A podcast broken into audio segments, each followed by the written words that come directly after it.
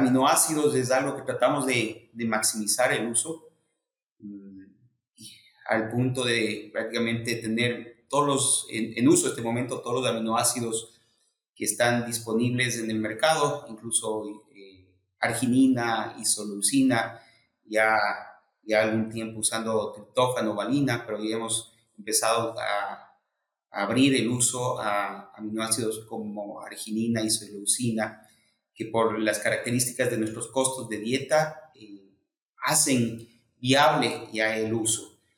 Eh, no solo en, etapas de lechones, ¿no? que podría ser un caso particular por el perfil de aminoácidos bastante concentrado, sino ya también en las otras etapas se empieza ya a hacer factible el uso de este tipo de aminoácidos adicionales. Prácticamente, como digo, con los aminoácidos comerciales los usamos todos por esa naturalidad de nuestros casos de costos.